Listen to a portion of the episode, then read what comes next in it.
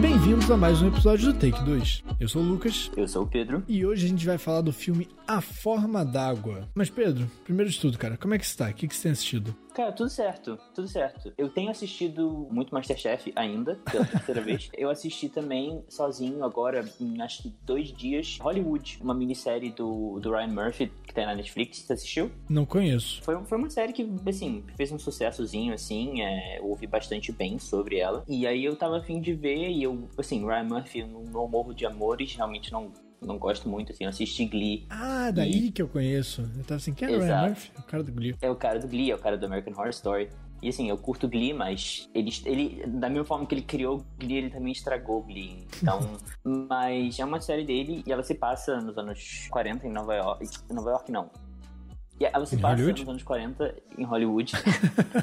e, e, eu curti a série, eu achei ela legal, assim, eu não quero falar muito, mas é, ela, ela, ela trata de assuntos super legais, assim, sobre raça e sexualidade em Hollywood nessa época, né? Mas ela me irrita um pouco porque ela é muito, muito historicamente imprecisa, mais do que ela precisa, sabe? Ela não é daquele tipo. Como assim? Que... É, então, ela não, ela não é um tipo de série que faz sátira e muda um pouco da história da vida real em prol da história da série, sabe? Não é muito assim, ela tem uma certas coisas historicamente erradas que são desnecessárias, que parece que simplesmente não prestaram atenção.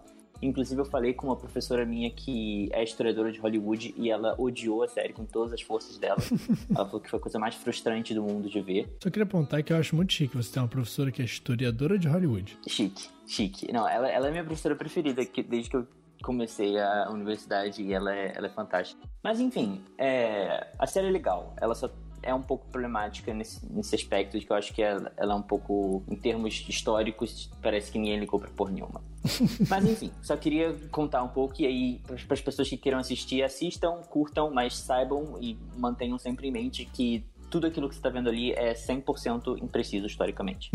Enfim, e você? O que, que você tem assistido? Cara, eu tava meio nessa, meio órfão de community, né? Como eu falei antes, eu terminei community e foi uma jornada assim, eu fiquei envolvido emocionalmente com community. Eu terminei e fiquei meio sem saber o que assistir, né? Aí lançou Space Force, que é a série que eu falei já, escrita pelo Greg Daniels e o Steve Carell, de The Office, né? E ela é muito legalzinha, assim, ela tem um conceito maneiro sobre um cara que acabou de virar general de quatro estrelas. Ele achou que ele ia receber o comando da, da aeronáutica, mas aí falaram assim: olha, estamos criando uma nova parada que é a Space Force e é tua para cuidar. Toma aí, se vira. E aí é isso, é o cara que teoricamente é um idiota, com o seu braço direito, que é um doutor inteligentíssimo, tentando administrar essa organização espacial. Só que, assim, a série é muito engraçada, tem aquele humorzinho meio constrangedor, sabe? Característico uhum. de, de The, The Office. Office. né? É. Ela, é. ela é muito engraçada, ela é bem feitinha, assim, ela explora direito o seu conceito e acaba sendo bem engraçado.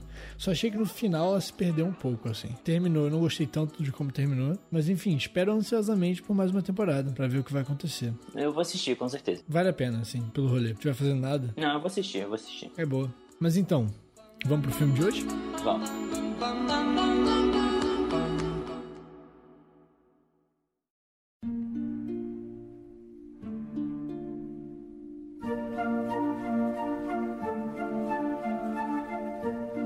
Hoje a gente vai falar de A Forma da Água, dirigido pelo Guilherme Del Toro, que é o diretor de Labirinto do Fauno, Hellboy, Pacific Rim, que são filmes que são super legais. Eu, na, na verdade, não assisti Pacific Rim, mas eu sei que é muito bem falado. É robô gigante batendo monstro gigante, né, cara? Não tem como dar errado. É, maneiro, maneiro. Guilherme Del Toro é o mestre dos monstros, né? Cara, eu gosto muito do Guilherme Del Toro. Muito, muito. É um filme de 2017 e os atores principais são a Sally Hawkins, é, que faz a Eliza, que é a personagem principal do filme. O Doug Jones é quem faz a criatura, o, o peixão. O peixão? É, o peixão.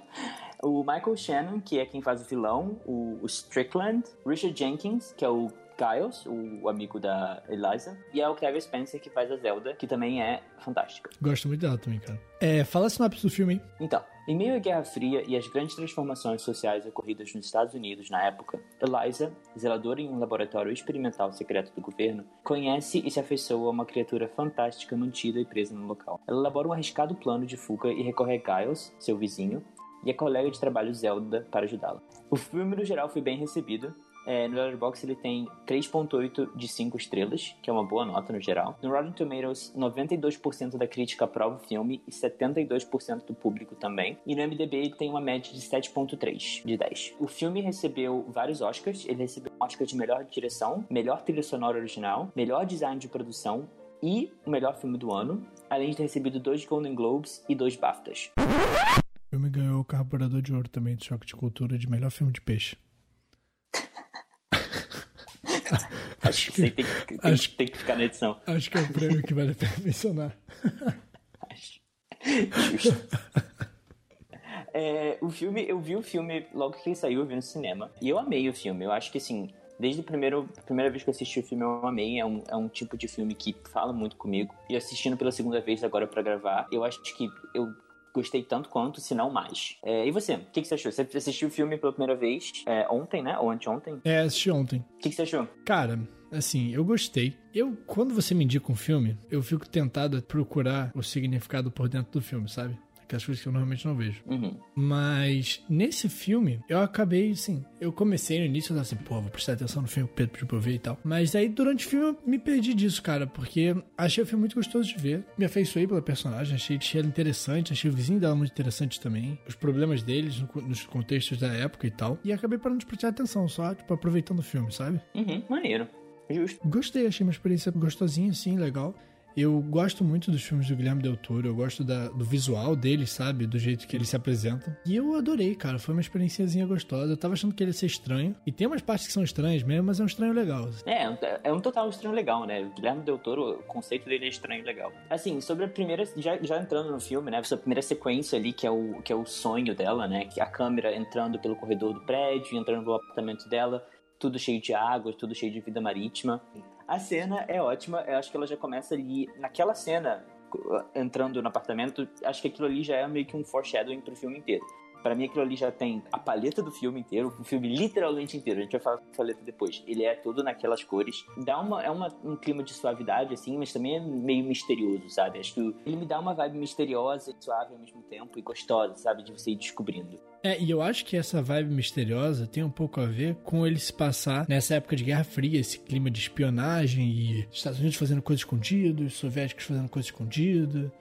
Uhum, e todo mundo uhum. meio assim, meio num clima tenso, sabe? E eu acho que o filme pega emprestado um pouco desse clima para usar na própria narrativa. E ao mesmo tempo é um clima característico, como você falou, né? Desse, desse momento da Guerra Fria, mas que no filme ele é mais usado de uma forma mais suave, mais romântica, né? Que ele usa é. esse clima de mistério e de descoberta, de segredo no desenvolvimento do, do romance lá da, da, da Eliza, do Peixão. Mas é logo nessa primeira cena, eu acho que ali eles já soltam uma fala, é o Giles, né, narrando, e ele já solta ali uma fala que é muito importante, na minha opinião, para toda a questão do, do, gênero do filme. Porque, assim, no Letterboxd, acho que ele lista o filme como mistério, drama e romance e fantasia, algo do tipo. Eu acho que eu, pessoalmente, colocaria o gênero desse filme como conto de fadas. Eu gosto. Eu tinha pensado, eu, quando eu terminei o filme, eu falei, ah, basicamente vi uma fábula. Uhum. Só que aí eu pensei que talvez não fosse fábula porque não tem moral, né? Mas tem tudo isso de fala. É um bicho, o bicho fala. Quer dizer, não fala, né? Mas se comunica. Ele não fala. É. eu, eu pego a questão, eu pego a questão do conto de fadas, porque logo nessa primeira cena, o Giles descreve a, a Eliza como uma princesa sem uma voz. Uhum. E eu acho isso, eu acho isso muito bonitinho, assim. E aí, ao mesmo tempo, eu penso o filme inteiro em Bela e a Fera. Certo. Eu penso no filme como total uma referência a Bela e a Fera, né? É uma princesa que é meio renegada de uma forma, né? A Bela sim, era sim. meio julgada ali por querer ler e por ser... Ela era esperta esperta.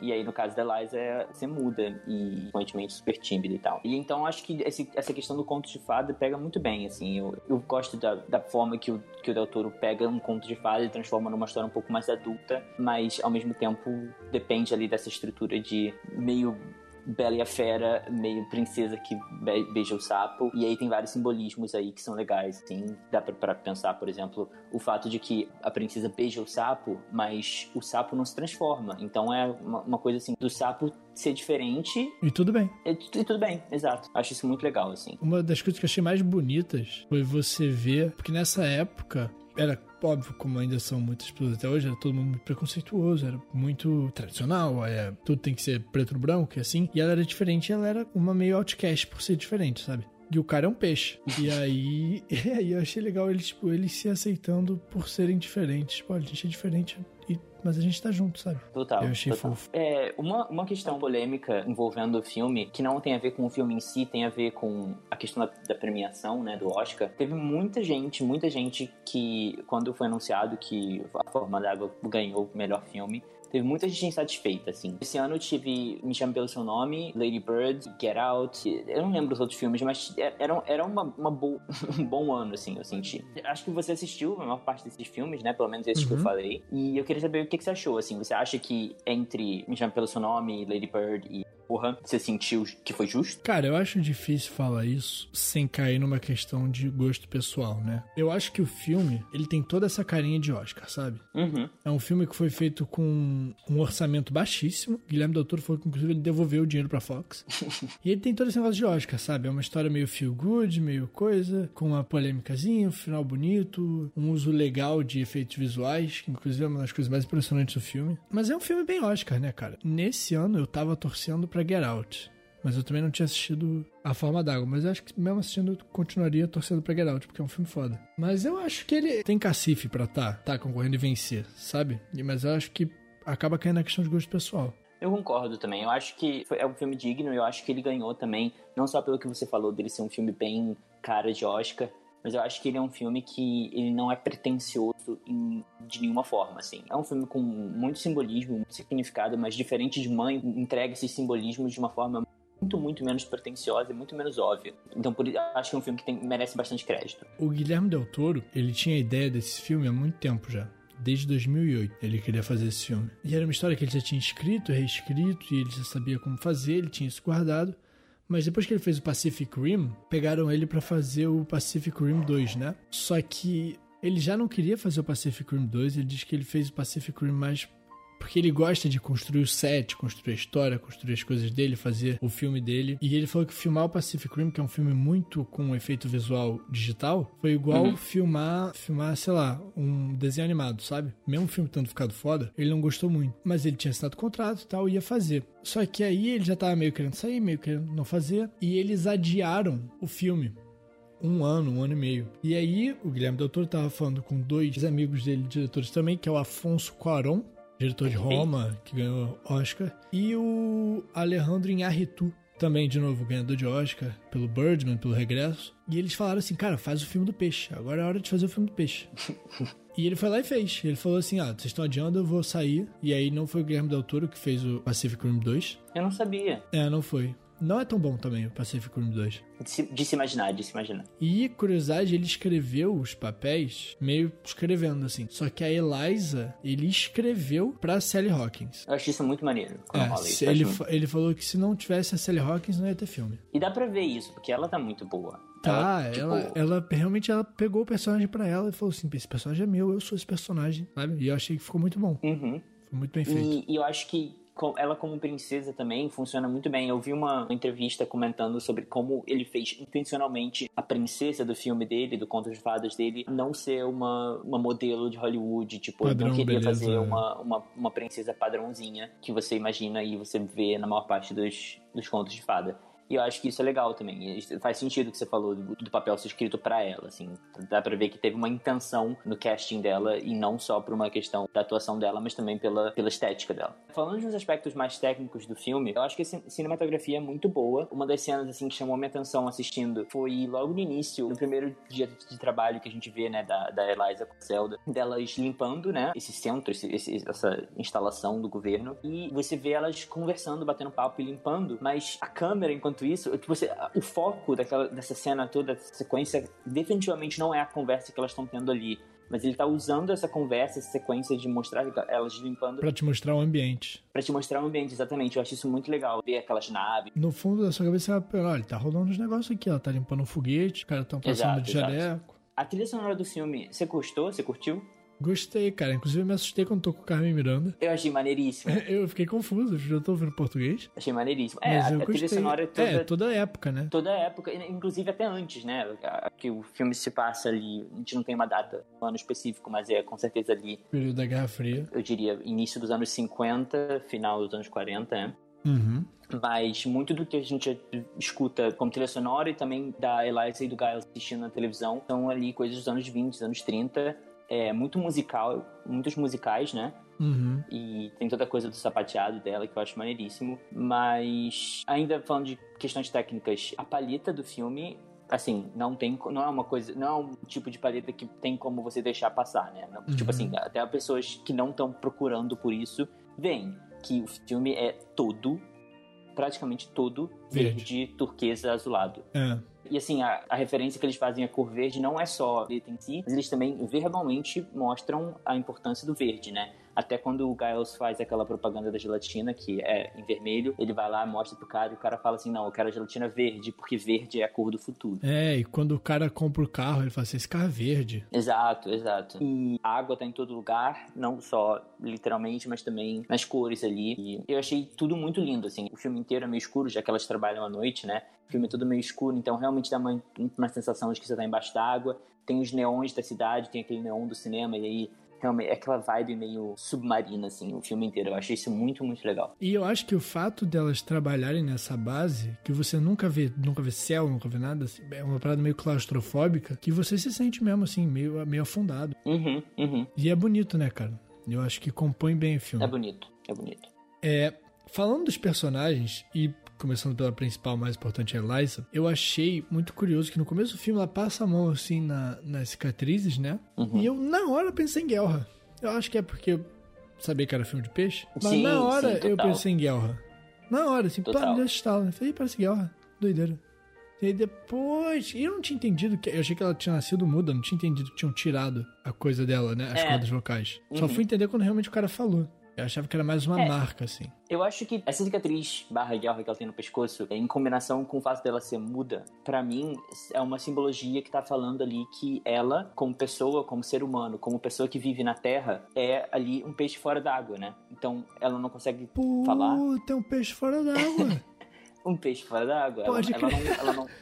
Pode crer. Eu acho que ela é incrível, assim. Acho que ela, como princesa, é uma figura muito forte, assim. Acho que logo no início também ele coloca ela como princesa e ao mesmo tempo já quebrando estereótipos ali que uma princesa carregaria. Então, aquela cena dela se masturbando na banheira, tá ligado? Ela é princesa, mas logo no início ela, ele já te fala que ela não é uma princesa que tá sentadinha esperando um príncipe. Ela tá É. satisfeita com ela mesma e ela se satisfaz até certo ponto. Inclusive é uma rotina, né? É uma rotina, exato. Ela não depende de ninguém. Ela, ela é tem essa limitação vocal, mas ela não depende de ninguém. Ela faz a vida dela. Ao mesmo tempo, ela também tem essa questão da personalidade dela que talvez não seja nem da personalidade dela em si, mas muito mais sobre como as pessoas percebem ela e como ela percebe a percepção das pessoas sobre ela. Dessa questão dela ser incompleta, né? Dela ser só uma face de um ser humano, pro fato dela não ter uma voz. Que ela, ela fala, inclusive, com, com Giles naquele diálogo que ela fica realmente boladona. Que a diferença do peixão para as outras pessoas é que os peixões. O quê? é que o peixão. Não, que o peixão vê ela como. como uma pessoa completa, porque ele também não conhece a voz, né? Ele não tem uma voz. Então, é, nesse sentido, os dois se veem iguais, e, enquanto com outras pessoas no mundo. é, e ela fala uma parada ela- forte, né? Que ela olha pra ele e fala assim. Você, ele fala assim: Não, a gente não vai salvar ele. Ele é um bicho, ele é uma, uma aberração, a gente não precisa salvar ele. Ela fala assim: Como é que ele é diferente de mim? Exato. E aí no final, de novo, no final desse diálogo, ele ainda fala: ele não é humano. E aí ela fala: e se a gente não fizer nada, a gente também não é. É. É forte essa, essa hora que ela tá pistola. É, é maneiríssimo, eu acho, eu acho muito bom. Acho que o filme realmente tem essa coisa dos contos de fadas e faz uma crítica social foda, mas de maneira sutil e maneira, assim. Nada forçado. Mas realmente o ponto dela que eu mais gostei foi que ela mostra no filme inteiro que ela não precisa de ninguém pra fazer as coisas. Ela tá lá, mesmo se sentindo incompleta, mesmo sofrendo todo esse preconceito, né? Por não ter voz, por ser uma pessoa, entre aspas, incompleta. Ela tá lá fazendo dela e trabalhando, e se divertindo, e, sabe? E ajudando o vizinho. Ela não depende de ninguém, sabe? Eu acho legal ela se mostrar como uma pessoa realmente independente. Uhum. E é, isso, isso é uma questão que se conversa muito, principalmente quando a gente tá conversando sobre gênero no cinema, né? Sobre agência, não sei se essa é a tradução certa da palavra, mas fala agency, agência feminina, vou traduzir assim, que é quanta influência a personagem feminina tem na história, né? Então, assim, frequentemente você vê filmes nas quais até tem representatividade feminina, você vê personagens femininas, mas que elas só estão ali como objeto e que elas não movem muito a história pra frente, elas não têm as suas próprias ações que, que realmente influenciam a trama. E Eliza é uma personagem que tem muita, muita, muita agência. Ela, é, como a gente falou nessa, nesse diálogo que ela tem, em que ela fica boladona, ela, ela tá ali pondo, ela tá ali realmente mudando a trajetória da história e ela que inicia todas as interações, ela que realmente faz as coisas acontecerem. Ainda voltando para a questão da princesa, que tradicionalmente a princesa não tem nenhuma agência, né? Ela é uma questão dos contos de fada. Aham, uhum, da princesa esperando. Né? Exato. A Eliza é justamente o oposto. Você vê que é ela que tá indo, indo atrás e ela dá aquele foda-se pro homem, né? Aquele foda-se com. É Libras? É Libras, não, né? Não é, não é Libras, porque Libras é língua brasileira de sinais, mas é... Ah, tá bom. Então como é que é? é língua de sinais. Linguagem é, de sinais. Aquele, aquele momento em que ela dá o foda-se lá pro, pro Strickland em, usando língua de sinais, né? Ela não é passiva de nenhuma forma. Ela é a heroína da história, né? Ela é a heroína da história, total. A relação dela com o vizinho, para mim, é muito bonita também. Ela ajuda ele, né? Com algumas coisas. Ele fala assim: ah, o que, que eu faria sem você? E ele aprendeu linguagem de sinais para se comunicar com ela. Eles parecem ter uma relação de, de longa data.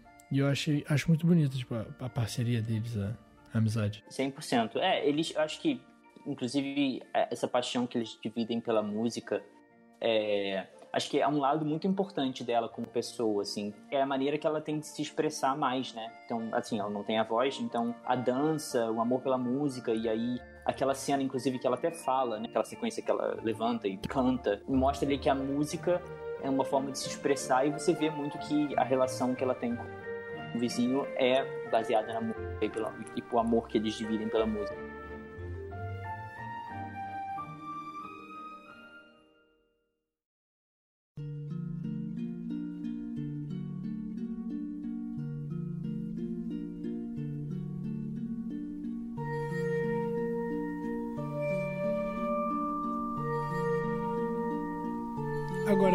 Peixe, eu gosto muito, pessoalmente, do ator que faz esse peixe. Eu vou admitir que eu não vi quem é. Eu, eu vi o nome, mas eu não. Ele é um velho conhecido do velho amigo do Del Toro e ele tem essa de fazer esses bichos, né? Essas criaturas. Uhum. Ele fez o Labirinto do Fauno, né? Do Del Toro, que a gente comentou mais cedo. Ele é o fauno uhum. em si. Ele também é o Homem Pálido, que é o outro, outra criatura que tem. Ele fez Hellboy, uhum. que ele é o Abe Sapien. Que também é um peixe que também é um bicho. E ele fez Star Trek, a série do Star Trek da Netflix, sabe? Star Trek Discovery. Uhum, eu nunca assisti, é, mas... Ele é um alien também, cheio de, de prótese e tal. Então ele é um grande bichão. Ele é um bichão, ele é bom em ser bichão. Ele é realmente bom em ser bichão. Eu acho que ele, ele mandou muito bem como, como peixe. É... Ele é muito fofo. Ele é fofo. Eu gosto do fato do peixe não ser computação gráfica. É uma maquiagem, muito, é uma, uma fantasia, uma prótese. E o Del Toro faz isso, né? Ele gosta de ter a coisa ali. Ele gosta de ver que ele tá filmando, ver o que ele tá fazendo. É, o que você até tem até a ver com o que você falou do Pacific Rim, né? Que ele é, não, exatamente. não curtiu fazer porque era tudo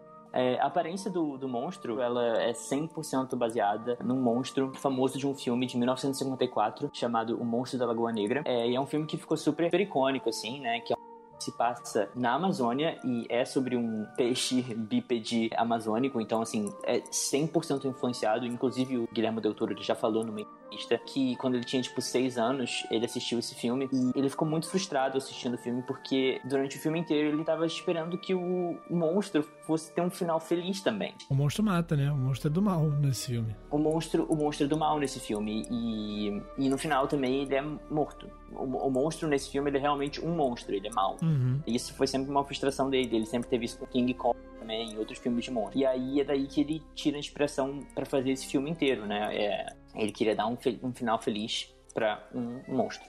E eu acho que a relação dele com a Eliza é, é, muito bem construída, assim. Você vai vendo todos os passos. E ela chega, ele, ele dá um berro na cara dela e foge, assim, porque ela é outra humana, sabe? E aí ela vai devagarzinho, dá o ovo para ele. Eles vão construindo essa, essa confiança, sabe? Ela demonstra um interesse ali por ele desde o início do filme, mas acho que não é sexual desde o início. Eu não acho que a primeira vez que ela vai lá dar um pra ele, não acho que ela já tá com nenhuma certa, nenhuma forma de sexual com relação a ele. É, eu também, eu acho que, que é construída realmente na base da confiança. Eles vão devagarzinho, tipo, confiando um no outro, e aí, quando ela começa a ensinar ele a se comunicar como ela, que realmente vai desenvolvendo um sentimento maior. Tipo, olha só, ele é igual a mim. Uhum, uhum. E ele tá, e ele, na parte dele, ele tá tipo, ela não tá falando umas coisas que eu não entendo, os barulhos. Ela tá me mostrando a comunicação. Sim, ele é incrível e tem todo esse debate também dele ser Deus, não Deus, mas ele ser um Deus versus ele ser simplesmente uma criatura, né? Eu acho muito maneiro. Eu não consegui decidir. Eu acho que eu conscientemente decidi não pensar nisso e simplesmente ver ele é, como o peixe. Como o peixe. É, eu acho que eu vejo ele como uma criatura e como um deus ao mesmo tempo e não quis tomar uma interpretação que, que você achou? Você viu ele mais como Deus, sim, ou mais Cara, eu vi ele mais como uma criatura, uma criatura mesmo, assim. Ele realmente mostra lá quando ele deixa o, o Giles menos careca e cura o bracinho dele, que ele uhum. tem poderes, assim, ele tem uma parada diferente, assim, a mais. E ele não morre, né, também? Ele não toma morre, vários tiros. É, ele tanca o tiro da galera, mas eu também não sei se eu vi ele como um deus, assim. Talvez ele seja um deus, mas ele para mim é o peixe, então... Uhum. Essa questão do, dos tiros também que ele tomou é, pode ser visto também como mais uma referência da Negra, porque o monstro da Lagoa Negra, ele morre é, sendo baleado, né? Ele leva um monte de tiro e aí a mocinha vai lá e vai com, com, com bonito.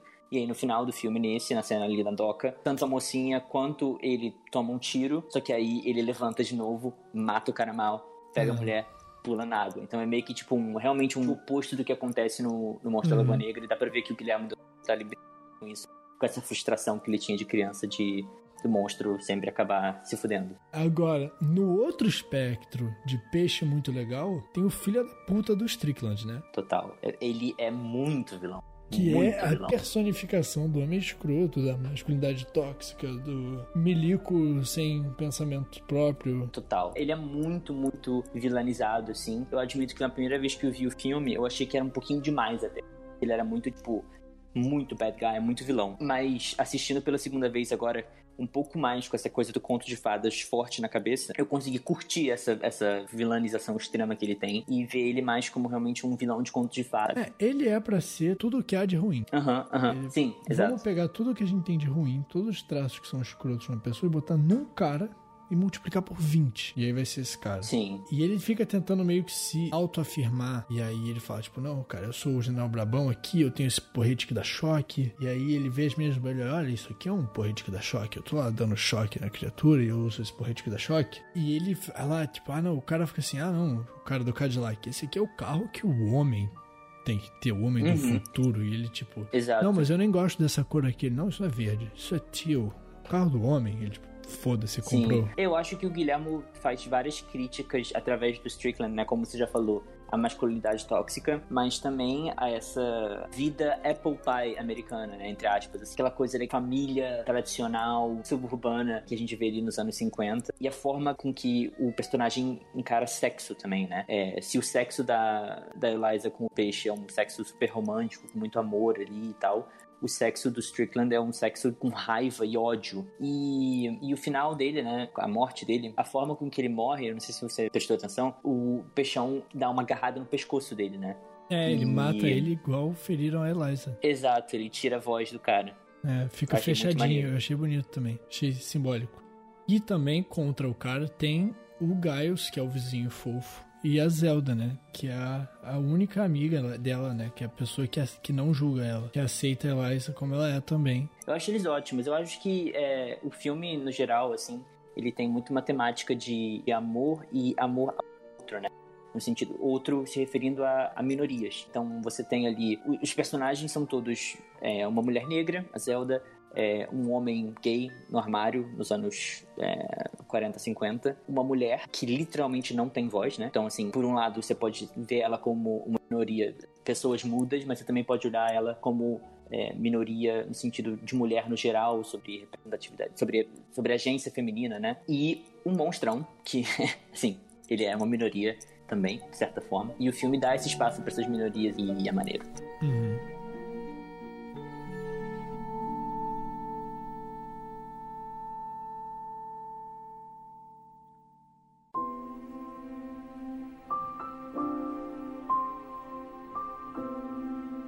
Então, e aí tem a cena final, que é catártica, é, eu acho linda, acho incrível, e que ela ali também dá espaço para diferentes interpretações, né? Como essa cena do peixe e da Eliza entrando na água e o peixe dando para ela as guerras e eles se abraçando e tudo mais, como essa cena toda a gente assiste enquanto tá, tá ouvindo um voice-over do Giles falando, existe uma interpretação, existe uma galera que acredita que aquilo ali, eles embaixo d'água, na verdade não aconteceu literalmente, não, não é realmente real, mas que aquilo é uma romantização do Giles, que ele imagina que poderia acontecer. Tipo assim, na realidade eles só pularam ali na água, ela tinha acabado de tomar um tiro e eles pularam na água, e aí o Giles inventou esse final, né?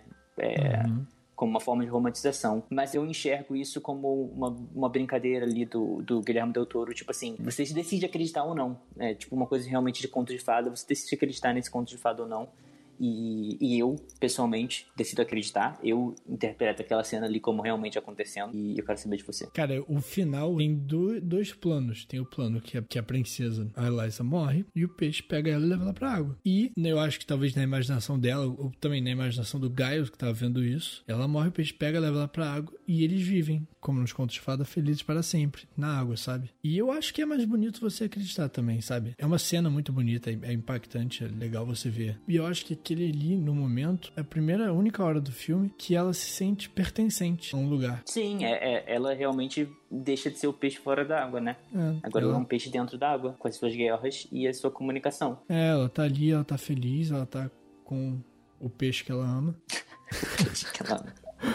E, e, você vê como um final feliz, né? Porque eu também eu sei gente, eu conheço gente que viu como um final triste e eu não entendo muito Depende essa da perspectiva. Sua... Eu da sua interpretação. Se você interpretar que ela morreu, é chato, né? Ela morrer. É, chato. É uma parada é. mais feliz. Mas se você levar essa interpretação mais, mais fantasiosa, mais coisa em consideração com a verdade do filme, porque, pô, tu já tá acreditando no Homem Peixe, tá ligado? Acredita que ela virou peixe também. Sim, é, eu, eu gosto de pensar na parte mais fantasiosa e feliz. Eu, eu, eu vejo como um final feliz, pessoalmente. É, e aí, para mim, o que realmente acaba o filme com um toque perfeitinho no final é, é o poema que o Giles recita. O poema, ele diz... Impossibilitado de perceber sua forma, encontro você à minha volta. Sua presença me enche os olhos com o seu amor. Acalma meu coração, porque você está em todos os lugares.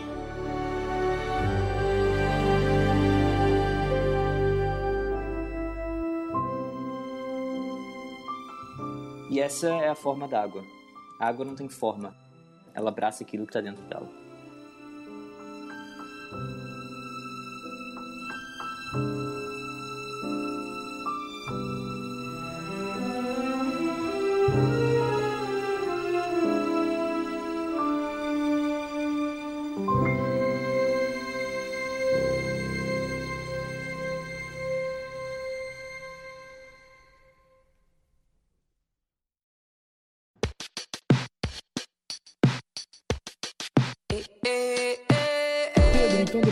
Tudo, fala para mim suas opiniões finais do filme e a sua nota. Então, como eu falei no início, né, eu reassistindo agora, eu acho que eu gostei tanto quanto, se não mais. E da primeira vez que eu tinha visto, eu já tinha dado 4.5. E por mais que eu gostaria de aumentar a minha nota, se eu pudesse, eu, eu, eu aumentaria. Se eu pudesse colocar 4.7, eu aumentaria. Mas eu não quero dar um 5, entendeu? Porque eu acho que ele não é um 5. Então Cinco eu vou, vou manter em 4.5. Justo. eu não vi Space Jam ainda. A gente um dia ainda vai gravar um episódio de Space Jam, mas até lá, não posso julgar. Mas eu vou manter então a minha nota 4.5 pra, pra forma d'água. E você? Cara, eu gostei muito do filme. Foi o que eu falei. Foi para mim uma experiência muito divertida, né? Eu comecei o filme tentando assim, ah, vou ver pra analisar, porque o Pedro mandou ver, então tem que ver analisando. Mas eu acabei me divertindo muito, cara. Eu acabei largando tudo de lado, assisti o filme para assistir mesmo, para aproveitar o que o filme tava me mostrando, a história que ele tava me contando. E eu adorei. Uhum. Eu achei bonito, assim, achei. Eu acho que eu tava precisando ver uma, uma coisa levinha, assim. Eu acho que esse filme me achou em um bom momento. E eu gostei muito, cara. Eu vou dar quatro estrelas. Então, quatro estrelas, muito bom. A nossa média Take 2 fica 4.25 estrelas, que sinceramente é uma nota muito boa. E eu acho que ela é justa. É, eu acho que é um filme que, como você falou, é um filme muito gostoso, mas que ao mesmo tempo lida com questões que não são tão gostosas assim. E por isso eu acho que é uma nota ótima. Então, beleza, fechamos mais um filme. Pedro, onde é que as pessoas podem encontrar a gente? Então, a gente está no Spotify e em qualquer outra plataforma é, de podcast, como Deezer, Apple Podcasts, é, Google Podcasts, a gente está lá. Só você pesquisar lá ou pelos nossos nomes, Pedro Subic Lucas Puz, ou por Take 2. E no Instagram, a gente está com Take2Cast, tudo junto. É, a gente avisa quando tem episódio novo e, e é isso. Se você gostou desse, desse episódio, de outro qualquer episódio, e se você não gostou também, compartilha com os outros, compartilha, fala pra gente o que você achou. E é isso.